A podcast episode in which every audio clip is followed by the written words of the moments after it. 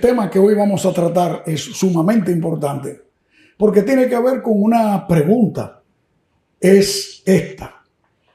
La Biblia es todavía un libro en el cual podamos nosotros confiar.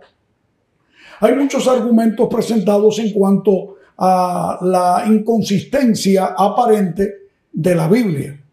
Un antiguo libro, de hecho tan importante que es el libro más traducido en el mundo y más publicado. Entonces es admirable que la fuente de la literatura y la filosofía universal sea considerado un libro inconsistente.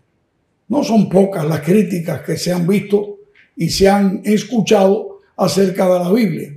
Y todavía llega a ser admirable porque se presenta como un libro anticientífico. Bueno, lo primero que tenemos que considerar es que la Biblia no tuvo el objetivo al escribirse ya de que fuera un tratado de ciencia, ni un tratado de filosofía. Es cierto que los grandes filósofos y científicos de la historia han encontrado en ella referencias que le han ayudado a entender otras cosas no reveladas aún a la humanidad. Es que la Biblia verdaderamente no fue escrita con el propósito de aclarar la ciencia. Fue con el propósito de mostrar la historia del pueblo de Israel en el Antiguo Testamento y en el Nuevo de la iglesia cristiana. Pero al fin y al cabo han habido algunas vislumbres de conocimiento filosófico y científico que han encontrado en la Biblia. Por ejemplo, uno de ellos lo vamos a encontrar allí en uno de sus escritores llamado Isaías, que nos presenta a Dios como dice allí, Él está sentado en el círculo de la tierra cuyos moradores son como langostas. Es que le parecía al eh, profeta inspirado al escribir este versículo, este pasaje de la Biblia, que los seres humanos eran como langostas de pequeños en relación con Dios. Bueno amigos, es que verdaderamente son figuras idiomáticas, figuras retóricas, figuras del lenguaje que hacen más bello la escritura eh, y la expresión. Pero bueno, el hecho es que la Biblia no es un libro de ciencia, pero sí mostró la tierra un círculo. Y es admirable que cuando esto se escribió fueron muchos siglos antes que el hombre descubriera la redondez de la tierra en forma esférica. Es que en el siglo XV todavía creían los hombres que la tierra era plana, de viene el nombre de planeta. También podemos mencionar a Isaac Newton, el hombre que descubrió la ley de la gravitación universal. Cuando todavía no se sabía y se creía que todo se movía en el universo, posiblemente el sol que nacía por el este y se ponía en el oeste, pero la Tierra era inamovible. Recuerden ustedes Galileo Galilei que tuvo que afrontar el suplicio inclusive de la Inquisición, casi, casi, porque al fin él dijo, no, no, no, la tierra no se mueve. Pero al fin dijo, mi pulso se mueve. Pero se mueve.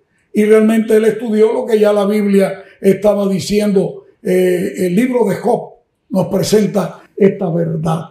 Dice allí, eh, él mencionando, cuelga eh, la tierra sobre nada, extiende el norte sobre el vacío, cuelga la tierra sobre nada es que en efecto esto era algo revolucionario para su tiempo.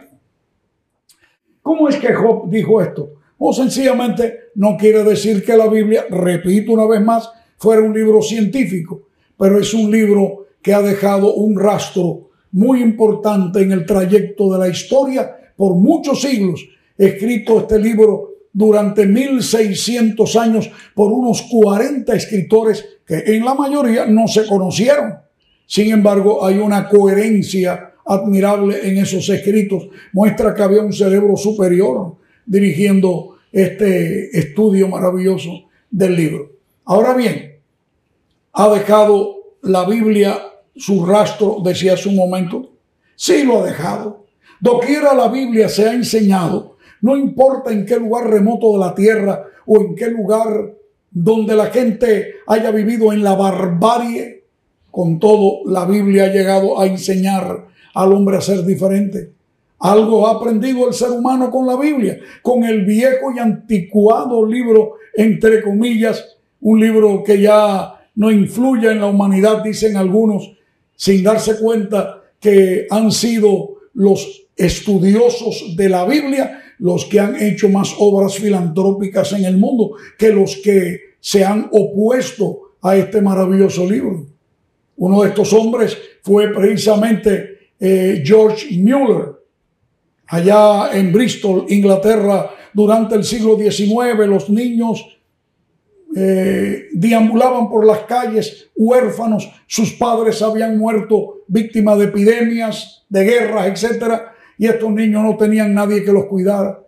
Y según se nos eh, dice, y hemos leído su historia admirable, George Mueller, un gran creyente en la Biblia, recogió a esos niños y sin tener dinero, solamente confiando en el poder de Dios, llegó a crear orfanatos donde se alojaron en el transcurso de los 50 años o más de su maravilloso ministerio, cerca de 20 mil huérfanos, niñas y niños, fueron atendidos por este hombre. No solamente los alimentaba milagrosamente porque no tenía más recursos, sino que les enseñaba a amar la Biblia y a ser hombres y mujeres diferentes. Nos dice la historia que allá en el, una de las islas del Pacífico Sur, hace más de un siglo, llegó un científico ateo, un, un, científico que decía él que no creía en Dios y ni tampoco en la Biblia, y él quiso allí hacer algunas investigaciones científicas sobre el origen de las especies, para buscar las raíces del origen del ser humano. Al llegar a aquella aldea pacífica, se encontró todo humilde, sencillo, pero extremadamente limpio, todo barrido, limpio, en orden. Y al llegar allí a la aldea donde estaba el cacique, se encontró al venerable anciano sentado en, su choza a la entrada con una vieja Biblia escrita en su propio dialecto sobre las piernas. El científico un poco eh, orgulloso de su creencia, o de su descreencia, diría yo, le dijo, pero Señor, usted como en este siglo de tantas luces y de tantos adelantos, usted todavía está leyendo ese viejo libro pasado de moda. El anciano sonrió cortésmente, no respondió palabra, sino que procedió a darle una breve excursión dentro de la aldea eh, quizás contestando alguna pregunta que le hiciera el científico, hasta que llegaron a un edificio, era otro, otra choza más grande, era el lugar de reunión en el centro mismo de la aldea. Y entonces le enseñó allí que allí antiguamente, antes que los misioneros cristianos llegaran con la Biblia a ese lugar, ellos allí celebraban sus ritos ceremoniales paganos.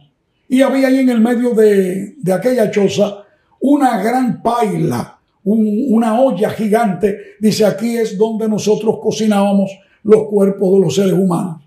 Al llegar este hombre eh, a mirar aquello, se horrorizó y le dijo, mire señor, si no fuera por este libro que usted llama viejo y anticuado, usted en vez de ser nuestro huésped almorzar hoy, sería nuestro almuerzo. ¿Qué les parece, amigos? Yo creo que de alguna manera le salvó la vida la Biblia a este hombre. Podríamos mencionar muchos hombres que hablaron acerca de la Biblia. Podríamos mencionar palabras de Isaac Newton, palabras de Galileo Galilei. Todos ellos estudiaban y amaban la Biblia. Quiero solamente mencionarle una de estas frases y me estoy refiriendo a la que se atribuye a nuestro gran presidente de los Estados Unidos, Abraham Lincoln, quien dijo, creo que la Biblia es el mejor regalo que Dios haya dado al hombre.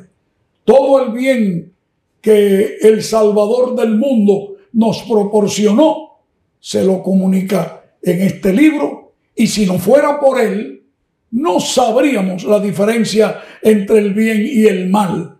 Toda cosa provechosa del hombre se contiene en la Biblia. Queridos amigos,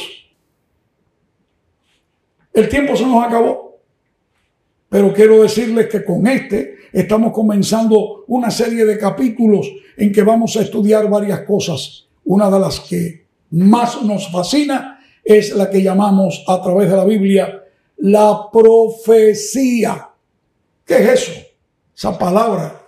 No, no es la marca de un perfume. Profecía. La profecía es el recurso de Dios para revelarnos a nosotros las cosas antes de que éstas ocurran. A partir del próximo capítulo vamos a seguir estudiando ahora una gran profecía que cubre 2500 años de historia. Fascinante. Te invitamos a que des un tu like si te ha gustado este video y por favor suscríbete para que con tu suscripción te llegue el anuncio del nuevo que será dentro de pocos días. Bueno, bendiciones les deseo a todos nuestros investigadores y seguimos punto sobre punto.